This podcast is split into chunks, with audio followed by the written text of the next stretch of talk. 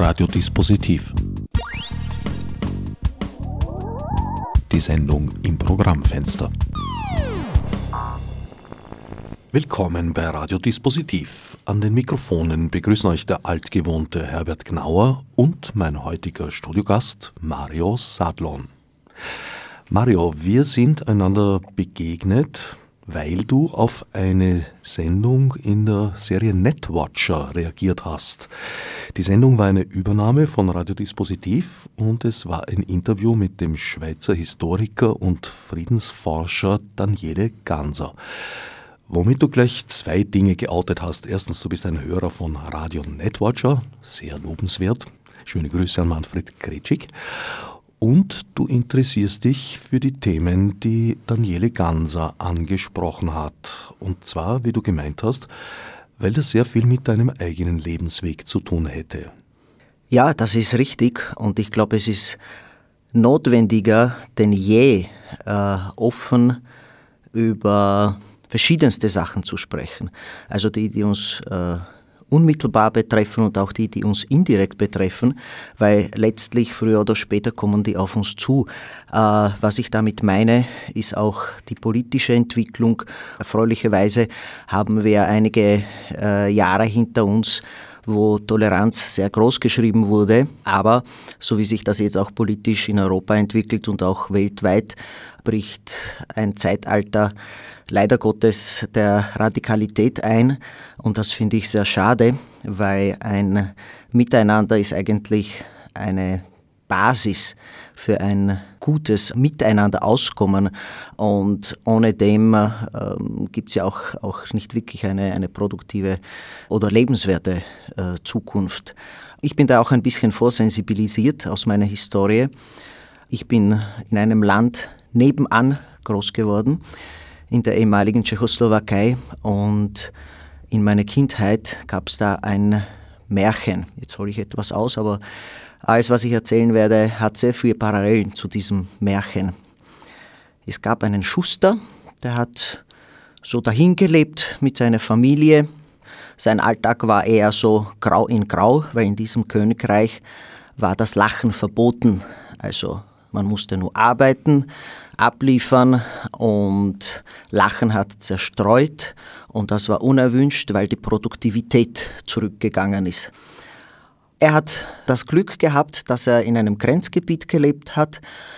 Nach seiner Arbeit ist er in das Nachbarkönigreich gegangen und dort hat er gelacht und ist gesprungen und, und getanzt und hat sich so richtig ausgefreut. Und dann ist er wieder mit langer Miene zurückgekehrt. Und so irgendwie ähnlich ist mir das immer mehr, äh, je größer ich war, vorgekommen zwischen der Tschechoslowakei und dem Westen. Winston Churchill hat einen super Ausdruck äh, für diese Begebenheit geprägt, der eiserne Vorhang. Und in der Tat war das eine. Und jetzt auf der Seite des fröhlichen Königreiches, wo ich das Glück hatte zu flüchten, also damals 1982. Von dieser Perspektive habe ich jetzt natürlich auch einen Vergleich, äh, wie, es, wie es damals war und welche Unterschiede das waren. Also man kann sich das ja kaum vorstellen und auch die heutige Generation, die zwischen den Twin Cities äh, hin und her pendelt, ähm, zum Beispiel in Wien wohnt und in Bratislava arbeitet und Wochenenden zu Hause verbringt oder halt mehrmals die Woche und es verkehren Linienbusse. Ich bin in einer Zeit äh, geboren worden, wo zwischen Kitze und Bratislava Minenfelder waren, Stacheldraht und wirklich eine Todeszone. Also da sind sehr viele Menschen gestorben. Gott sei Dank gibt es das nicht mehr, aber es ist umso wichtiger auch zu sagen, also das waren ja keine 60 Kilometer von Wien entfernt und da wurden bis 1989 Menschen ermordet, brutalst. Du bist, wie du gerade gesagt hast, 1982 aus der Tschechoslowakei geflohen, sieben Jahre vor dem Fall der Mauer. Wie hat euer Blick ins benachbarte Königreich, um im Bild zu bleiben, äh, ausgesehen? Was hat der Schuster gewusst über das Nachbarland? Ja, der Schuster hat gewusst, dort kann man Atmen. Es war weniger, weniger wirklich die, die Lebensqualität, aber wenn man so überlegt, die Hirnwäsche hat schon im Kindergarten begonnen.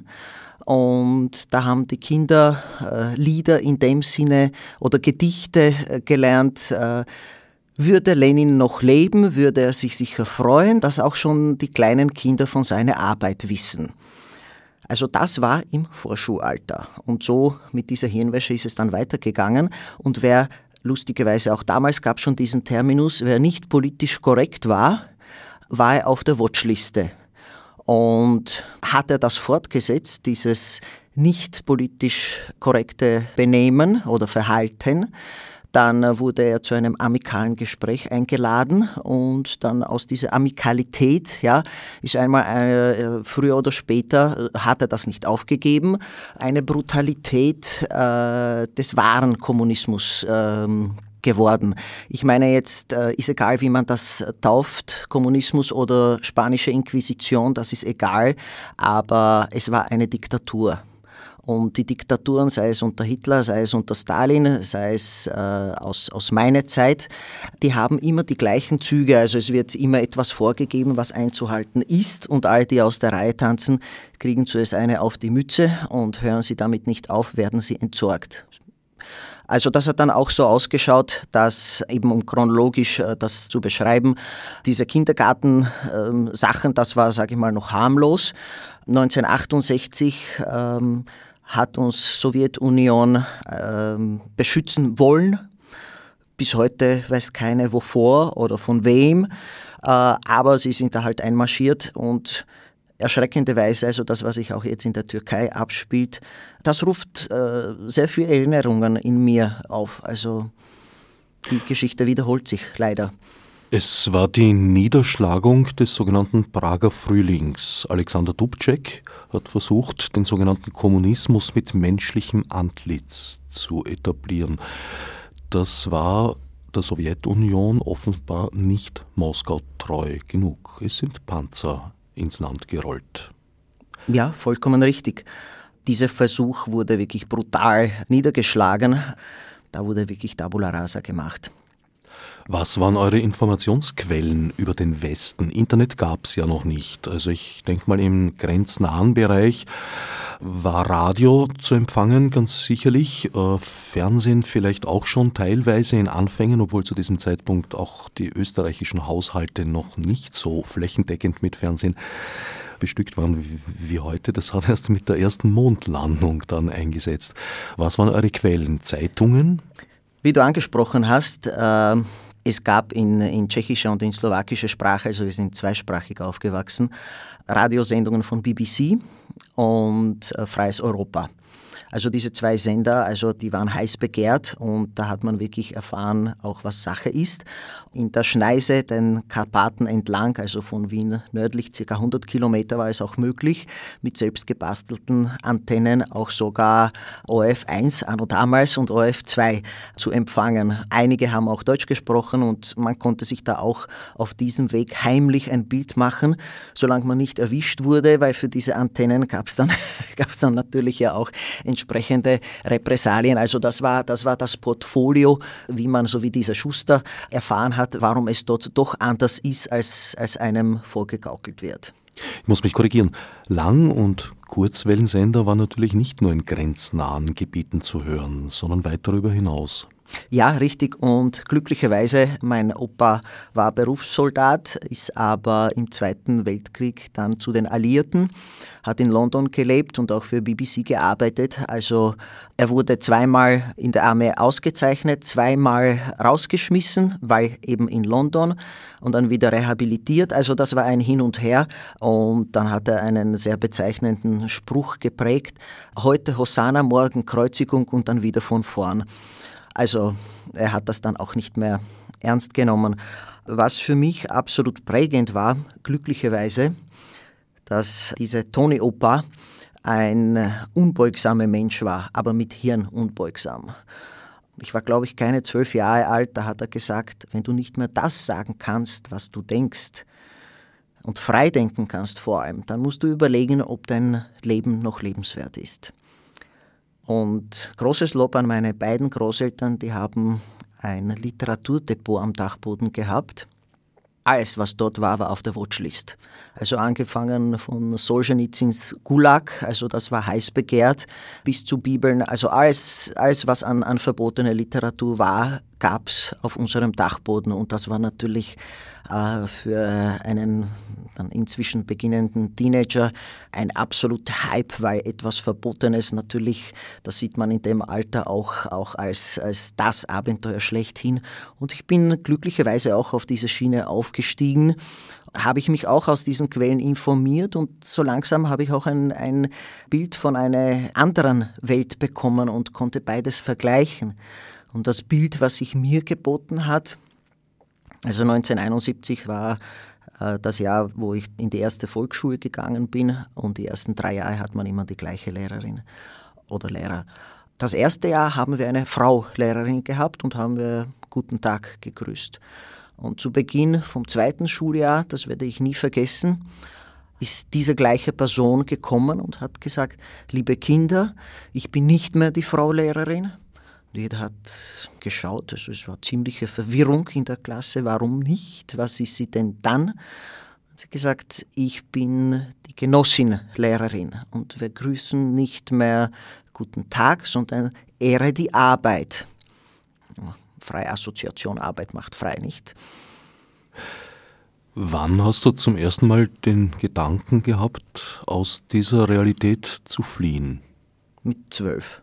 Das werde, ich, das werde ich deswegen nie vergessen, weil ich meine Großmutter gesagt habe, Omi, erschrecke nicht, wenn ich groß bin, werde ich flüchten, aber das wird nicht so Huruk-Entscheidung sein, sondern wohl überlegt. Die Omi hat das schon ernst genommen oder hat sie. Absolut, absolut. Also im Nachhinein, also sie war so ein, so ein, so ein richtige äh, smarte, äh, ja, Revolution ist keine gute Bezeichnung, aber eine Frau mit Zivilcourage. Und sie hat das schon sehr ernst genommen und im Nachhinein hat sie mir sogar gesagt, sie hat das fast herbeigesehnt, weil sie hat gesehen, je älter ich werde, desto weniger habe ich in dieses System hineingepasst. Und das wäre dann nur Frage der Zeit, wann ich erschossen oder eingebuchtet werde oder einfach irgendwo verschwinde und keiner weiß, wo ich bin. Sie hat dich also durchaus unterstützt in diesen Gedanken. Ja, aber auch mit Köpfchen.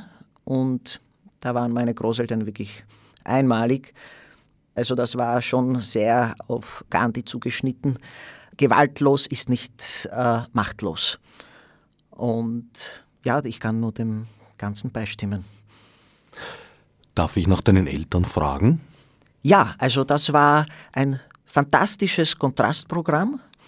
Himmel und Hölle in einem.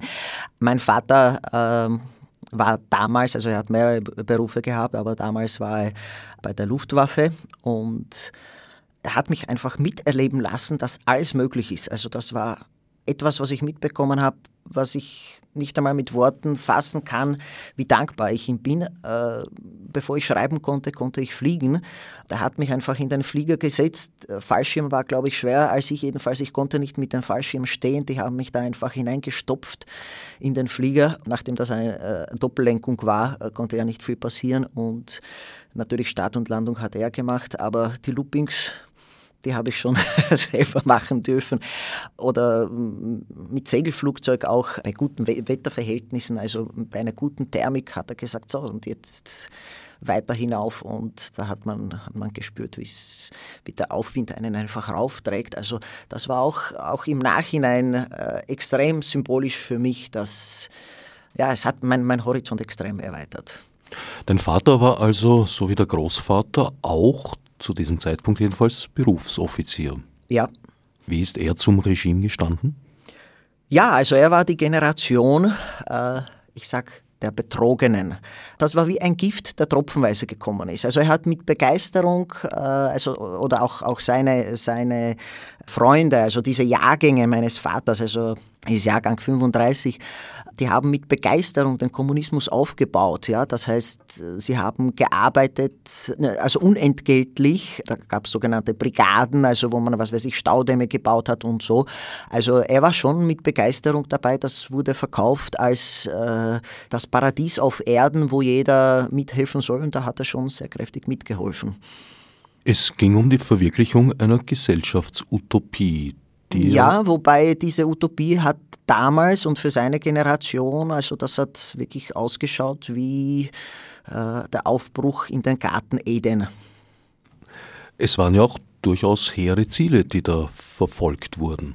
Zumindest in der Ideologie, das muss man sich ja auch so vorstellen, dass ähm, wir haben ja äh, immer am, am 1. Mai bei den Märschen teilnehmen müssen, weil 1. Mai, also das war Tag der Arbeit. Und ähm, da kann ich mich noch sehr gut erinnern, also da waren verschiedenste Transparente und jedes Jahr ähm, mehr oder weniger die gleichen Inhalte und eine dieser Transparente äh, war immer dabei, Diktatur des Proletariats. Eigentlich einmal was Ehrliches. Ja? Und es gab zwei, zwei Tageszeitungen, Pravda und Praza. Pravda heißt die Wahrheit und Praza heißt die Arbeit. Und ich glaube, es war nicht ein Satz ehrlich dort. Ja, also das war unglaublich. Aber die Titel waren so und so war auch diese Ideologie. Ja, also wir wollen was für die Zukunft, wir wollen ich weiß nicht was alles. Und diese Diktatur des Proletariats hat es dann so ausgeschaut, also so wie im Kapitalismus, wo wirklich die, die Arbeiter ausgebeutet wurden bis aufs Äußerste. Da sind wieder diese Leute zum Zug gekommen, auch ohne Qualifikation in die Posten. Und wer gebildet war, hat schon einen schwarzen Peter gehabt. Und das war auch unter anderem mein Vater. Also er hat mit zwei Uni-Abschlüssen weniger verdient als äh, eine, der äh, auf der Drehbank arbeitet. Ich meine, beide Arbeiten sind wichtig. Und die Intellektuellen hatten schon einen großen Nachteil von diesem Standpunkt her, aber auch als ähm, potenzielle Gefahr, weil sie denken. Das Denken war eigentlich unerwünscht. So wie heute wir uns durch, äh, ich weiß nicht wie viele Apps fernsteuern lassen, immer mehr. Damals war das sogar in einem anderen Setting natürlich, ja, aber sehr wohl so erwünscht, dass, okay, du hast, du hast deine Arbeit, es gab kaum, also das muss man auch sagen, zumindest damals in der Tschechoslowakei, in Russland war das viel, viel, viel brutaler, also dort haben wirklich auch sehr viele Menschen auch, auch nichts zum Essen gehabt, aber in der Tschechoslowakei, das war so, also man, man hat halbwegs normales Leben führen können, gehungert hat keine, aber man konnte sich auch nichts leisten. Und solange man eigentlich Maul und Schritt gehalten hat, war alles in bester Ordnung. Aber das war dann immer enger. Also jeder Gedanke abseits von diesen Vorgaben war schon dann geahndet. Und vor allem war es illusorisch, das Land zu verlassen, es sei denn, man war Künstler, Künstlerin, Sportler oder Sportlerin. Ja, richtig. Also äh, da waren auch Auflagen und viele äh, hatten, also Gott in Österreich nach wie vor ein Begriff. Also der ist auch hin und her gependelt, hat sogar, glaube ich, in München eine Wohnung gehabt. Also das waren wirklich die großen Ausnahmen. Sportler genauso. Also Sport war immer sehr, sehr groß geschrieben. Aber der Rest, das war, das war absolut, absolut undenkbar. Welche Fremdsprachen habt ihr in der Schule gelernt? Ich habe mal mit einer Brünnerin meines Alters gesprochen und mhm. die hat mir erzählt, ja, ja, sie haben Deutsch, Englisch, Russisch zur Auswahl gehabt und sie hätte Englisch gelernt, allerdings so mit einem Herangehen, wie wir Latein gelernt haben. Also eine Sprache, die man vermutlich in seinem Leben niemals wieder brauchen wird. Ja, das ist richtig. Wir hatten Pflichtfach Russisch. Ich habe auch in Russisch maturiert. Und dann konnten wir wählen Englisch, Französisch oder Deutsch. Ich habe mich damals für Englisch entschieden. Paradoxerweise, mütterlicherseits bin ich eigentlich ein Deutscher. Und ähm, meine Oma, bevor sie selber zur Schule gegangen ist, hat nur Deutsch gesprochen, weil das war in der Mittelslowakei eine deutsche Minderheit, die Zipser. Sie hat also mit Mädchennamen König geheißen und Irma, also bei Gott keine slawischen Namen. Nur leider äh, hat mit mir keine Deutsch gesprochen, also ich habe dann in Österreich lernen müssen. Aber ich habe es aufgeholt, zumindest halbwegs. Nach 45 war ja Deutsch in der Tschechoslowakei nicht sehr beliebt, sagen wir mal vorsichtig. Nein, also es war, es war ja auch, auch sehr kontrovers und auch eben was ich von meiner Familie weiß, äh, da gab es da gab's ja schon äh, sehr viele Spagatsituationen. Um eine zu erwähnen, in der Mittelslowakei irgendwann einmal war der slowakische Aufstand, also die Partisanen waren da unterwegs und äh, die Deutschen aber noch da. Und dort, wo meine Großmutter gelebt hat und ihre Schwester, die haben ein sehr schönes Haus gehabt. Dort hat sich, weil sie auch unter anderem Deutsch gesprochen haben, hat sich dort äh, deutsches Kommando einquartiert. Das hat aber äh, meine Großtante nicht davon abgehalten, dass zwar im Erdgeschoss die Deutschen waren, aber am Dachboden waren die Juden. Und da hat sie jeden Morgen Paprika gestreut und das ist wirklich fast ein Jahr so gegangen und diese Familie hat überlebt. Sie hat auch diese Zivilcourage gehabt, was ich sehr bewundere und in, den, in solchen Zeiten umso mehr. Und äh, oft äh, in der Früh, da hat sie ja für diese Soldaten Frühstück machen müssen, hat man Schüsse von einem Steinbruch gehört, wo immer wieder Leute erschossen wurden. Und einmal hat sie gesagt, einem der Offiziere, hören Sie die Schüsse? Und diese Menschen haben Sie am Gewissen. Und auf das hin natürlich hat er sich das nicht gefallen lassen. Hat er gesagt, passen Sie auf, dass Sie dort auch nicht einmal stehen. Kann ja leicht passieren. Und schlagkräftig wie sie war, hat sie, hat sie dann nur gefragt, und wer macht dann den Kaffee? ja, also das war immer mit, mit sehr viel Courage, sehr viel Humor, aber auch sehr, mit sehr viel Hirn und so haben sie, haben sie alle irgendwo die, die Kurve gekriegt. Du hast gerade vorhin gesagt, sie hätte Paprika gestreut. Was meinst du damit? Ja, damit die, damit die Hunde einen scharfen Geruch in der Nase haben und die Leute nicht finden, weil die sind schon mit den Hunden durchs Haus gegangen und haben gesucht. Also es war, es war schon ein, ein Tanz am Vulkan. Der aber im Endeffekt ein glückliches Ende gefunden hat? Ja, absolut. Also diese Familie hat, hat wirklich überlebt. Ja. Wie hat sich deine Flucht abgespielt? Wie hast du das vorbereitet und, und wie ist es dir gelungen? Ja, das war ja das nächste Abenteuer wie schon beschrieben, also es war, es war, es war immer enger und dann hat sich ja auch, auch meine, meine Lebenssituation so weit verändert. Also ich habe immer sehr viel Sport gemacht, das hat mich immer durchgetragen, weil irgendwann einmal hat mich jemand vernadert, dass ich diese Bücher von den Großeltern verteile. Aber dank Sport und nach dank meinem, meinem Vater, also ist, ist mir ein Unheil noch äh, erspart geblieben. Aber es war, es war immer enger und mit der Zeit habe ich auch gewusst, ja, Matura wird noch gehen, aber weiter wird es nicht wirklich möglich sein. Und das war für mich auch eine, auch eine unglaubliche Lebenserfahrung, dass heute ist es leicht zu erzählen, aber wenn man, wenn man 17, 18 ist und man, man, man hat absolut keine Perspektive, ist es wirklich eine schreckliche Zeit. Aber im Nachhinein kann ich ja sagen, oft, wenn man wirklich in die finsterste Ecke äh, gedrängt wird vom Leben, da kann man ja auch nicht sagen, da, da will ich ja gar nicht hin. Also da wird man ja einfach hingespült wie mit einem Strom. Im Nachhinein kann ich sagen, dass das war ja der Weg eigentlich in die Freiheit. Und wenn oft so wirklich dramatische und schreckliche Dinge passieren, ist das eine, eine, eine Zwischenstation im Leben, weil hätte sich das nicht zugetragen und hätte ich dort studiert, sitze ich in diesem Land noch bis heute. Und ja, dass ich flüchten konnte, das war, das war eine, eine absolute Jackpot. Und alles, was schlecht war, ist mir auch zugute gekommen. Also wir mussten mit 15, also so wie unter Hitler, also gab es die HJ, da gab es halt diese äh, Nachwuchsjugend für, für Kommunismus und da konnte man nicht sagen, ich mache da nicht mit. Das geht ja gar nicht. Dann fliegt man von der Schule. Dann hat man auch keine Arbeit und dann ist man irgendwo einkasaniert. Also das war einfach nicht möglich und wir haben ja auch all in den Uniformen maturiert. Aber zurück zu der, zu der Schule. Also mit 15 wurden da die Sportlicheren ausgesucht und das, war das, das waren so quasi die, die jungen Reservisten. Also sollte irgendwo ein Krieg ausbrechen, dann würden wir äh, eben diese Kategorie zwischen 15 und 18 werden wir einberufen. Also das heißt, wir hatten ganz normal ähm, paramilitärisches Unterricht gehabt äh, in der Schule.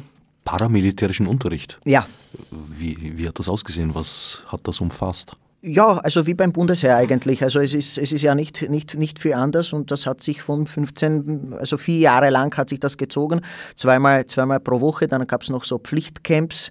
Das mussten wir absolvieren, sonst ähm, geht mit der Schule nichts weiter. Also das War also, Vorgabe. war also bereits eine, eine militärische Ausbildung mit Waffe? Ja, mit Waffe, mit allem drum und dran und äh, wir mussten auch auf Zeit auf Menschenscheiben schießen.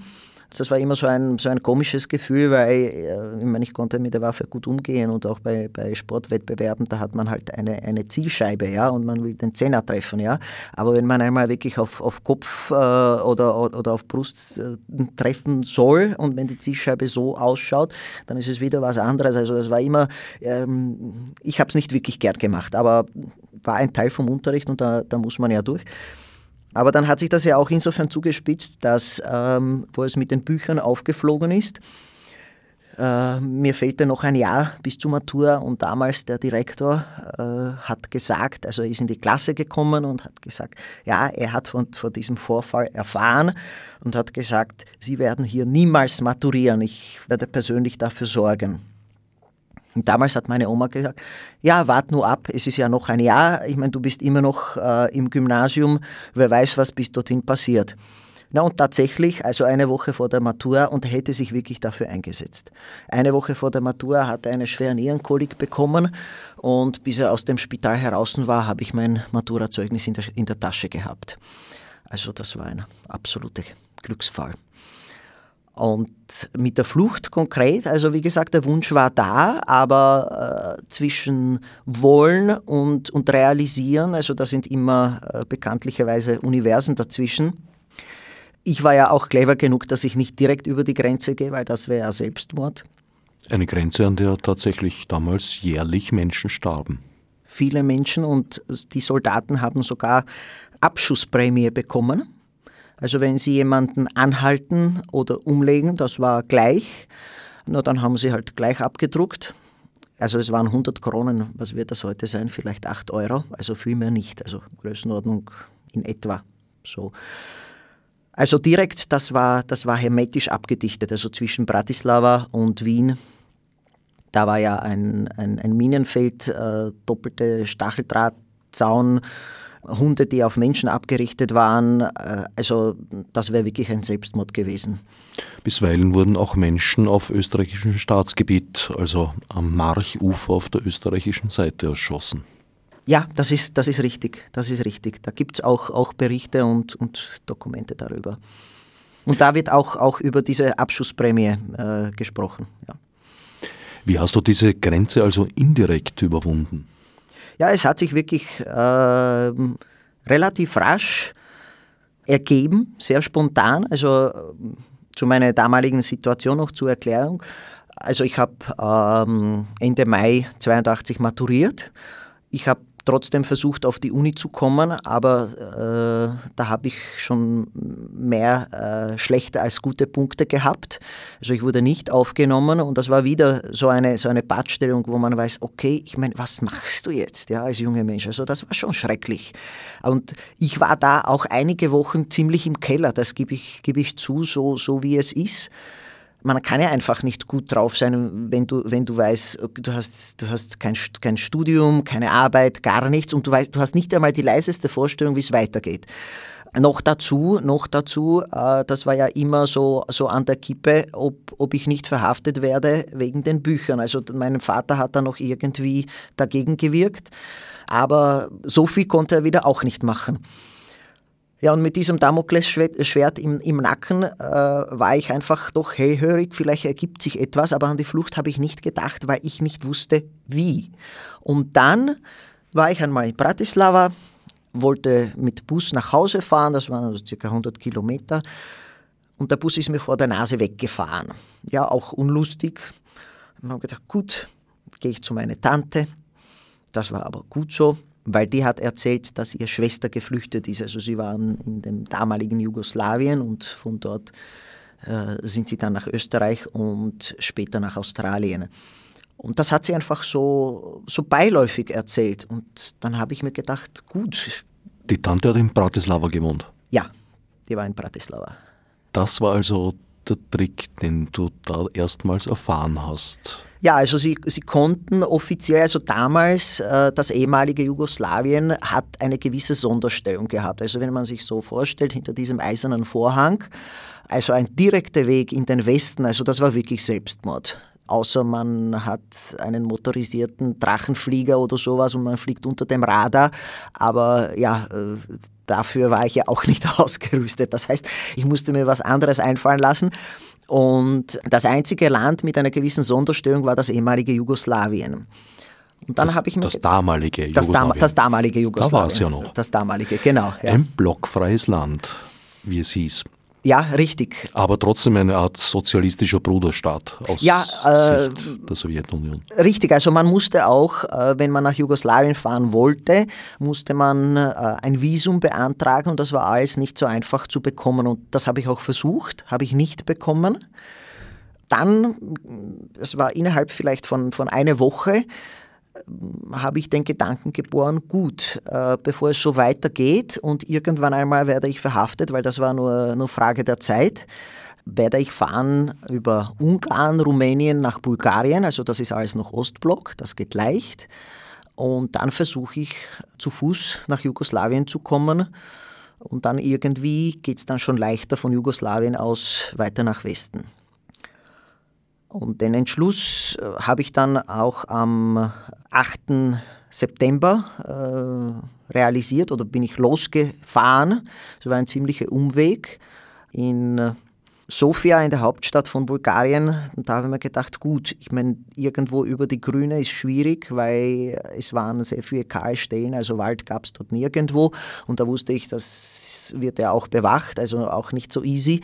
Und Grenzübergang kann ich ja probieren, ich meine, vielleicht geht's, ja, und so habe ich das auch in Angriff genommen. Das erste Mal wurde ich abgewiesen, ich habe gesagt, ich will nur Transit, weil so ist es näher. Ja, also blöde Ausrede, aber gut, ich meine, irgendwas muss man denen ja erzählen. Transit zurück in die GSSR. Zurück, richtig, ja, genau. Und als ich noch zu Hause war, habe ich noch von meinem Großonkel, der in den USA lebt, habe ich 500 Dollar gehabt. Und da habe ich die ganze Zeit überlegt, wo gebe ich die hin, weil wenn die einmal gefunden werden, ist alles eindeutig. Und das war plötzlich ein Bild in meinem Kopf, ein Salzstreuer. Dann habe ich das Geld eingerollt, in, in diesen Salzstreuer hineingegeben und als ich bei diesem Grenzübergang war, da kam ein Soldat, also das war ja, ich weiß nicht, ein Hühner von zwei Metern oder 1,90 mindestens, und hat alles zerlegt, ja, alles. Mein Rucksack, meine Wäsche, ich bin dann splitterphase nackt gestanden, glaube ich, zwei Stunden. Das Einzige, was der nicht aufgemacht hat, war dieser Salzstreuer und das hat mich wirklich gerettet. Und mit bewaffneter Eskorte haben die mich wieder zurück nach Sofia geschickt, mit der Auflage, wenn ich noch einmal komme, dann äh, gleich fünf Jahre vor Ort. Ja, also das war auch äh, zum Abschrecken. Und die haben mich wirklich in den Zug Richtung äh, Ungarn und, und Tschechoslowakei reingesetzt. Da habe ich aus dem Fenster noch geschaut, bin dann aber auf der drüberen Seite ausgestiegen und wieder verschwunden. Und dann habe ich am nächsten Tag weiter südlich probiert, also das war nicht so wild, aber ähnlich. Und dann haben wir gedacht, okay, dann noch einmal. Und beim dritten Mal, das war ein kleiner Grenzübergang ganz im Süden von, von Bulgarien, also das war wie ein Wunder. Da kann ich mich noch erinnern, es war nur so eine Holzbude. Die haben mich gefragt, haben Sie ein Visum? Sage ich, nein, ich will nur Transit in die Tschechoslowakei, so ist es näher. Und irgendwie haben sie sich meine erbarmt. Und während ich da gewartet habe, habe ich gesehen, 50 Meter von, von einem Schranken zu anderem. 50 Meter, die man in ein paar Sekunden läuft, trennen mich vom Leben und Tod, trennen mich von Gefängnis und Freiheit. Äh, was können 50 Meter ausmachen? Es war ein unglaubliches Bild. Ja? Und dann haben die mich tatsächlich durchgelassen. Und als ich auf der drüberen Seite war, bin ich noch ein paar hundert Meter so nach vorne gegangen und dann habe ich einfach geheult wie ein Schloss und weil einfach der ganze Druck weg war und so, ja, also die ärgste, die ärgste Etappe ist geschafft. Damit warst du dann in Jugoslawien. Richtig, ganz, ganz im Süden irgendwo bei Skopje. Also mm, ja, und dann war meine Überlegung, äh, wie, wie komme ich am schnellsten an die österreichische Grenze? Und da habe ich versucht, äh, große LKWs zu stoppen. Und tatsächlich, ein Österreicher ist dann bei einem Rastplatz, habe ich ihn gefragt, äh, ob er mich mitnimmt, auf Englisch damals. Na, dann nicht mit großer Begeisterung, aber er hat mich dann doch mitgenommen. Und unterwegs hat er mich gefragt, ob ich nicht weiter will. Dann sage ich, naja, ich möchte schon, aber halt, das ist ja nicht so easy Dann hat er gesagt, ja, das wird schon gehen. Und da habe ich mir gedacht, ja, also er hatte ja keine Vorstellung, wie das gehen sollte. Na, hat er aber doch mehr gehabt, als ich gedacht habe.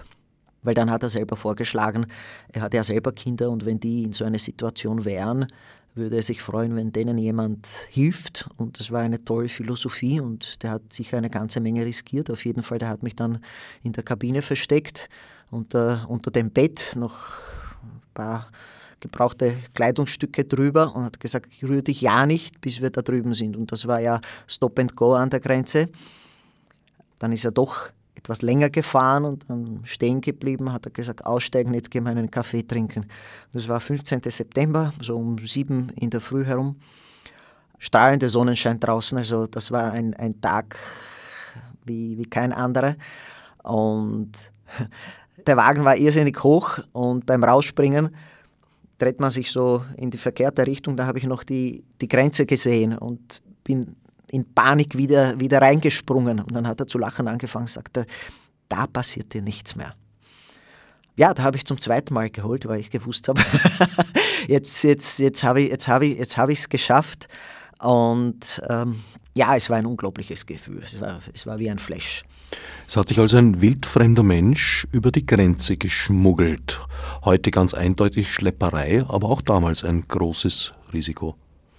Ja, absolut. Ich meine, ein Jahr später haben sie angefangen mit Hunden zu kontrollieren. Also da hätte er wahrscheinlich auch das Ganze nicht riskiert. Ich meine, er war ja auch kein Schlepper in dem Sinne, sondern da hat auch wieder jemand äh, Zivilcourage gezeigt. Man muss auch dazu sagen, es war knapp nach dieser, nach dieser polnischen Welle in Dreiskirchen. Es waren doch ziemlich viele Flüchtlinge da, aber es, es war nicht in eine Dimension, die nicht zu bewältigen wäre. Ja. Wie ging es dann weiter? Wie wurdest du in Österreich willkommen geheißen oder auch nicht? Ich traue mir zu sagen, es gibt kein Land, wo Leute so nett empfangen werden und ich hoffe, dass, dass wir uns das beibehalten. Also ich war, ich war beeindruckt, ich war zutiefst beeindruckt ich habe mich bewusst darauf eingestellt, ich habe äh, einen guten Biwak gehabt und einen Schlafsack, dass ich unter der Brücke wohne. Ich habe keine Ahnung gehabt, was mich wartet. Und ich wollte mich bei der Polizei melden und dieser Fahrer hat gesagt, ich soll weiter stoppen nach Dreiskirchen, weil dort werde ich sowieso geschickt. Also die Zwischenstation bei der Polizei kann ich mir ersparen. Dann habe ich das auch so gemacht. Und es war ein besonderer Anfang. Also das war wirklich so wie, wie, wie, ein, wie ein Siegel, wo eine völlig neue, wunderbare Lebensetappe beginnt. Also wenn meine Fingerabdrücke äh, genommen wurden, da wusste ich, also das, was bis jetzt war, ist wirklich besiegelt. Da ist ein absoluter Neustart. Die haben mich dann noch gefragt, naja, wo sind meine Sachen? Ich hatte nur einen 20-Liter-Rucksack gehabt. Da habe ich gesagt, ja gut, ich, ich, war ja zu Fuß, ich kann ja nicht meine Bibliothek mitnehmen. Und ähm, Dadurch, dass Dreiskirchen, ich meine, dort geht schon sehr rau zu, weil sehr viele Leute gewartet haben. Es war eng, wir waren 10 bis 15 am Zimmer. Also ich war nicht allzu lang dort und nach einigen Tagen, da gab es Kontrakte mit kleinen Gasthäusern im Waldviertel und so, also wo das Geschäft nicht so gut gegangen ist.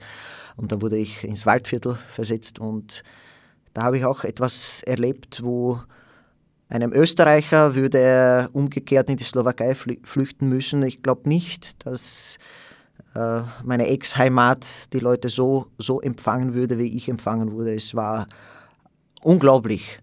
Natürlich, ich habe mir ja auch nicht erwartet, jetzt kriege ich ein, ein Haus und ein Auto und, und hurra, jetzt ist der Neustadt, sondern das muss ich mir selber erarbeiten.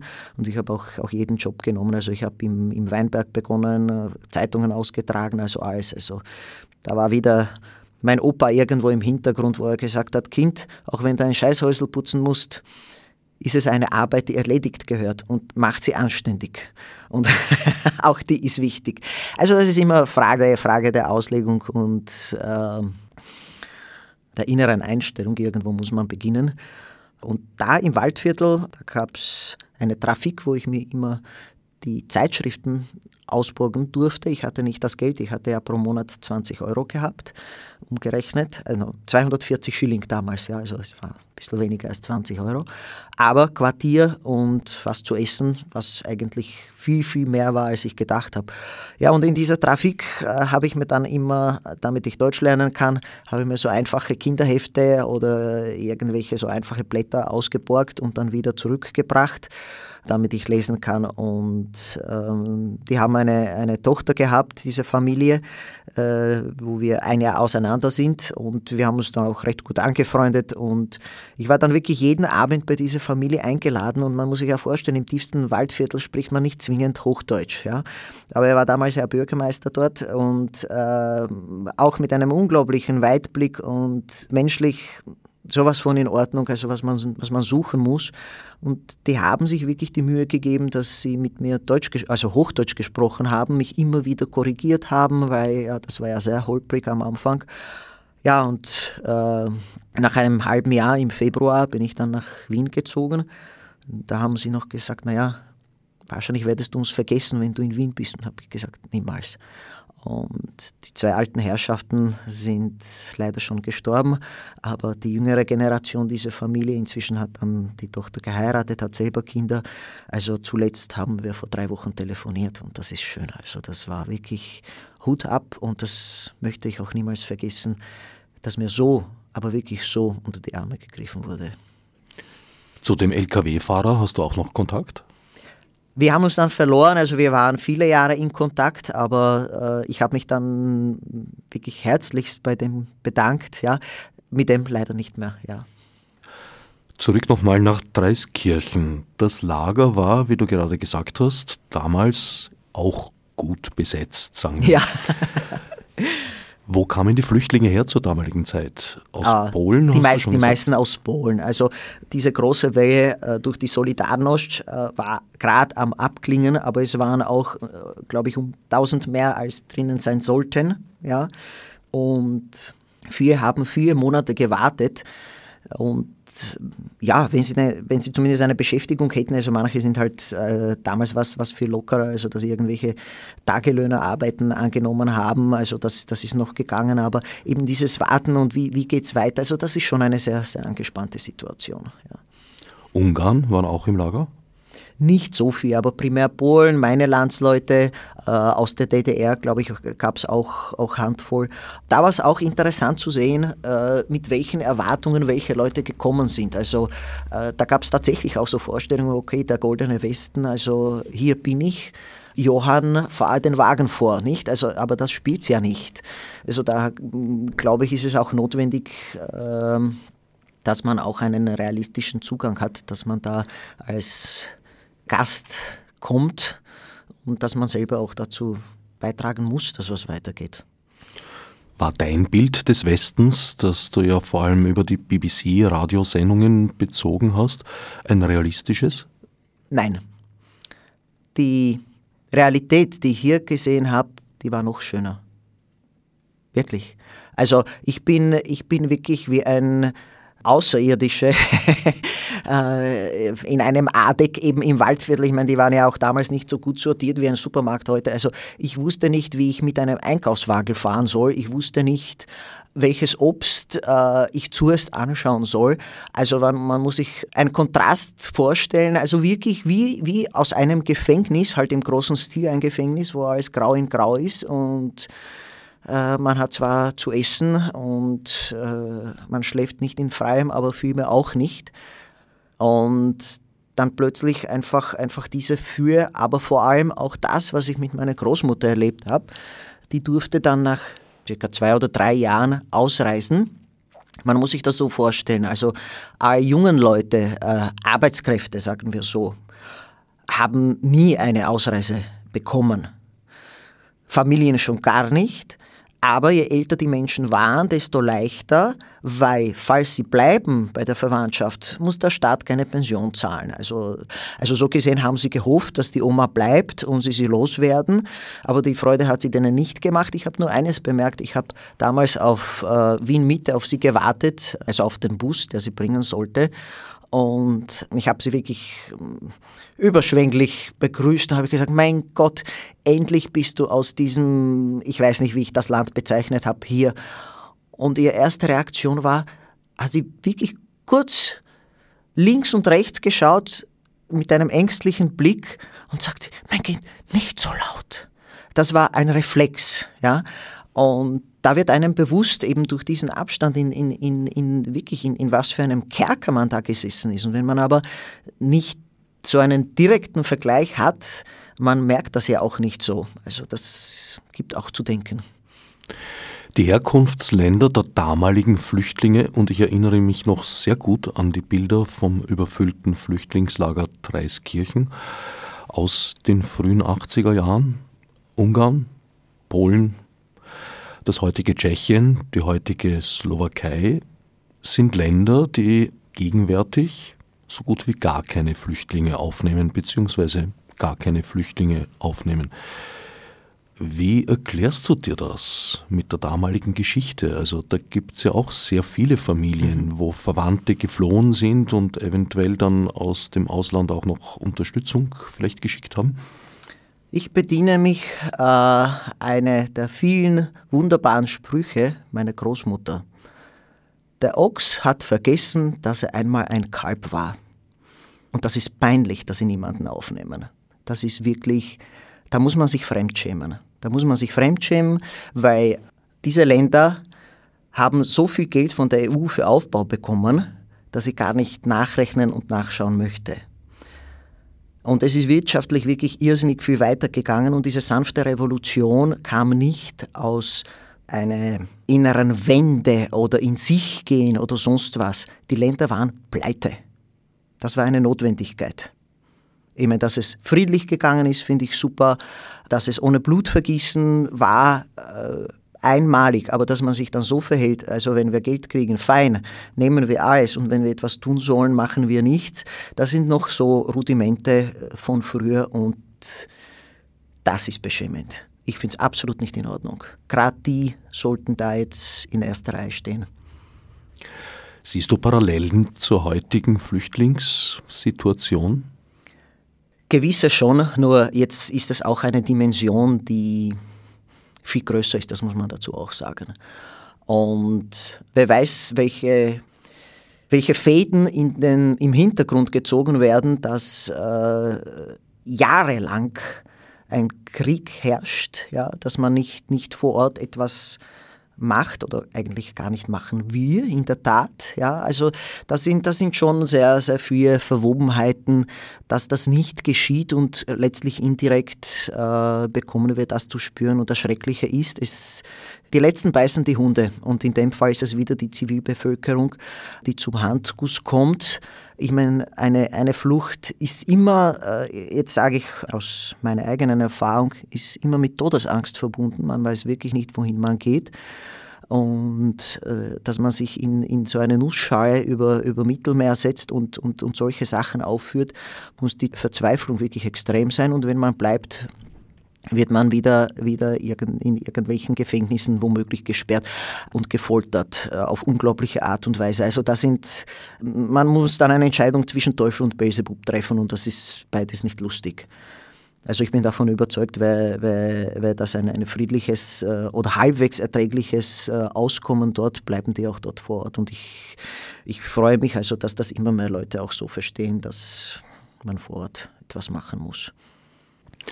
Wie lange hat dein Asylverfahren damals gedauert? Von der Meldung in Dreiskirchen bis zur Anerkennung? Elf Tage. Elf Tage. Der Grund war, ich war, ich war sehr jung, es war auch, auch nachvollziehbar. Ich meine, viele Sachen überprüft man ja auch und äh, ich wurde auch in meiner Abwesenheit wegen Hochverrat unbedingt verurteilt für ein Jahr. Also das war amtlich. Ja? Also es war nicht jetzt irgendeine Wirtschaftsgeschichte oder sowas, sondern äh, wirklich politische Verfolgung und nach dem Umschwung 89 wurden all diese, äh, meine Person inbegriffen, amnestiert. Aber ich habe noch den Wisch, den meine Eltern bekommen haben, also wegen Hochverrat war ich ein Krimineller. Und das ist auch so wieder wie diese zwei Königreiche, um auf diesen Schuster zurückzukommen. In dem einen ist das, was verpönt ist, der absolute Hype und eine Heldentat, in dem anderen und, und umgekehrt. Also es ist sehr viel ja auch äh, Frage, Frage der, der Perspektive. Also da wurde ich fast gefeiert wie ein Hero, dass, dass ich es geschafft habe, ja, über die Todeszone und dort war ich das letzte Dreck und habe ich ein Jahr ausgefasst. Nach elf Tagen hast du deinen Asylbescheid in Händen gehabt und warst anerkannter Flüchtling. Wie hättest du es empfunden, wenn du statt elf Tage mindestens zwei Jahre, unter Umständen aber auch weitaus länger hättest warten müssen? Wohlgemerkt noch nicht einmal auf den Bescheid, sondern auf das erste Interview. Das ist, das ist, das ist hart. Das ist harte Zeit, sicherlich ja, gar keine Frage. Aber was ich gemacht hätte, ich, ich hätte die Zeit genutzt, um in die Sprache hineinzukommen, um etwas, etwas zu machen, was, was sich ergibt ja, an Möglichkeiten. Wobei durch diese Situation per se ist, ist da schon eine gewisse Einschränkung, aber ja, aber wenigstens eine Chance, sage ich mal. Die Möglichkeiten sind äh, recht eingeschränkt heutzutage, aber auch dazu mehr in anderen Sendungen. Es gab ja auch schon einige, zum Beispiel die Erlebnisse des Ahmed Al-Kaisi, die vor einigen Monaten hier zu hören waren an diesem Sendeplatz. Deine Geschichte hat ein vorläufiges Happy End gefunden. Du bist als Flüchtling anerkannt worden, hast irgendwann einmal auch die österreichische Staatsbürgerschaft verliehen bekommen. Ja, nach fünf Jahren. Ja. Und hast ein Studium abgeschlossen. Ja, das war auch ein Wunder. Ich meine, dank Gymnasium konnte ich dann auf die Uni gehen. Damals war auch äh, nicht diese Aufnahmeprüfung. Also es war ähm, in gewisser Weise auch, auch relativ einfach und ich habe mir das auch nicht erträumt, dass, das, dass es überhaupt möglich wird. Und vor allem auch in, in dem Tempo. Also ich bin im September gekommen, äh, im Februar, nach dem, was ich im Waldviertel an Deutsch gelernt habe, habe ich dann Schiffsemestrik begonnen und ähm, nach insgesamt einem Jahr nach meiner Flucht, ziemlich genau, also ein Jahr und ein Monat, habe ich auf Deutsch Latinumprüfung ablegen müssen. Was hast du studiert? Äh, Veterinärmedizin. Und diesen Beruf übst du jetzt noch aus? Ich habe ihn ausgeübt, jetzt, also einige, einige Jahre. Äh, jetzt arbeite ich für, für eine Firma, aber mit ähm, Medikamenten und ja, das ist ein Status quo. Eine Firma, die Medizin für Tiere herstellt? Nein, also für, für Menschen. Also ich sage auch immer, ob zwei- oder vierbeinig. wir, sind, wir sind näher verwandt, als wir glauben. Du hast gewissermaßen die Artengrenze überwunden. Ja, und ich, ich, ich sage immer mehr und immer mit, mit größerer Überzeugung, dass sozial, emotional wir von Tieren lernen können und mögen die Tiere nicht von uns lernen. Also da gibt es schon sehr viele Bereiche, wo wir uns viele, viele dicke Scheiben von den Tieren abschneiden können. Neben deiner beruflichen Tätigkeit beschäftigst du dich auch als Autor. Ja, äh, meine Freunde haben mir das sehr ans Herz gelegt, äh, diese Fluchtgeschichte. Ich habe inzwischen noch ein paar andere Sachen geschrieben. Aber vor allem diese Fluchtgeschichte niederzuschreiben, also ich bin jetzt gerade dabei, eine, eine Neuauflage zu machen, also bitte um Geduld, wer das lesen möchte. Coming soon, äh, ich hoffe noch heuer. Der Grund war, dass genau diese Familie im Waldviertel, was ich erwähnt habe, da hat die Rosi einmal gesagt, es gibt keine Grube, die so tief sein könnte, aus der du nicht rauskommst. Und das waren einfach Lebensumstände und ich hatte auch fantastische Menschen um mich herum, äh, das muss ich schon dazu sagen. Und ich wäre auch nicht aus diesen Gruben rausgekommen, gäbe es nicht jemanden, der von oben ein Seil hineinwirft. Das muss man Vollständigkeit halber und wahrheitshalber auch auch dazu sagen. Aber mein, mein Bestreben war wirklich, den Leuten, die verzweifelt sind, die in schrecklichen Lebenssituationen äh, stehen. Ich meine, es muss ja nicht eine Flucht sein. Es kann sein, dass äh, man einen geliebten Menschen bei einem Autounfall verliert oder was auch immer. Also wenn so richtige Lebenshammer daherkommen. Äh, ich möchte wirklich, und das war auch, auch Absicht dieses Buches und ist nach wie vor, Mut zuzusprechen das Leben ist viel zu schön, um es traurig zu verbringen. Und an diesen Situationen, die alles andere als lustig oder schön sind, reichen wir in gewissem Maße heran. Also keiner sucht sich das freiwillig, aber ich sage das jetzt so sehr salopp, jede Scheiße ist ein potenzieller Dünger. Und ich habe die Wahl, mich mit dieser Hinterlassenschaft zu beschäftigen und diese, diese Düfte hinaufsteigen lassen und nichts geht weiter oder ich verwende das als Dünger, indem ich das begrabe und gar nicht schauen, was, was an welchen Pflänzchen heranwächst. Also das ist mein persönlicher Zugang und das ist auch irgendwo mein Wunsch und das Bestreben, wirklich Leuten, die in schwierigen Situationen sind, Mut zuzusprechen. Das Buch ist schon mal erschienen gewesen, mittlerweile so vergriffen, dass man es nicht mal mehr über Amazon bestellen kann, aber es ist eine Neuausgabe in Sicht. Wo können sich Menschen, die daran interessiert sind, informieren? Ja, also es wird dann wieder, wieder bei Amazon zu finden sein. Also es ist, es ist noch in der, in der Fundgrube, gibt es noch ein paar, ein, paar, ein paar Exemplare. Sing mir das neue Lied und äh, ich werde das wahrscheinlich unter einem neuen Titel rausbringen, aber ich hoffe, heuer, heuer ist, es, ist es soweit. Also wer möchte, kann sich per E-Mail an dispositiv.o94.at wenden und ich leite den Wunsch, die Frage, was auch immer, gerne an Mario Sadlon weiter. Vielen Dank. Du hast vorher gemeint, ohne Unterstützung hättest du all das nicht geschafft. Hast du den Eindruck, dass heutigen Flüchtlingen genügend Unterstützung zuteil wird? Österreich spielt sicher im Gesamten oder im Vergleich äh, zu anderen Ländern, ich meine, wir haben wirklich sehr viele Leute aufgenommen. Es ist ja auch von der Menge her auch nicht leicht zu bewältigen. Ähm, dass man mehr machen kann, ist gar keine, gar keine Frage, aber ich finde super, dass die Dinge, die, die geschehen oder die Richtung, die jetzt, die jetzt eingeschlagen wird, zum Beispiel mit dem Integrationsjahr, mit den Deutschkursen, also äh, dass die Möglichkeiten da sind. Es geht, es geht primär um die, um die Möglichkeiten. Und dann liegt es bei den Leuten, ob sie das dann in Angriff nehmen oder nicht. Also das, was, was ich für mich sagen kann, also ich war, ich war beeindruckt von, von dieser Herzlichkeit und, und Hilfsbereitschaft der einzelnen Menschen. Ich meine, es gibt ja solche und solche. Aber äh, das möchte ich auch nie vergessen und das möchte ich auch, auch äh, sagen und das in den Vordergrund stellen, weil es gibt ja auch andere Stimmen, die werden leider, leider auch immer lauter.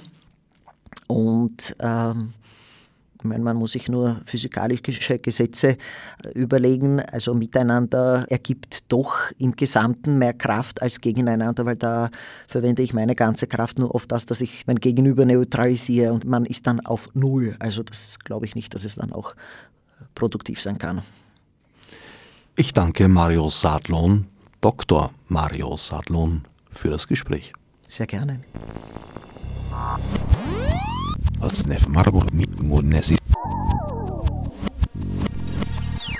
Fichte subsidiar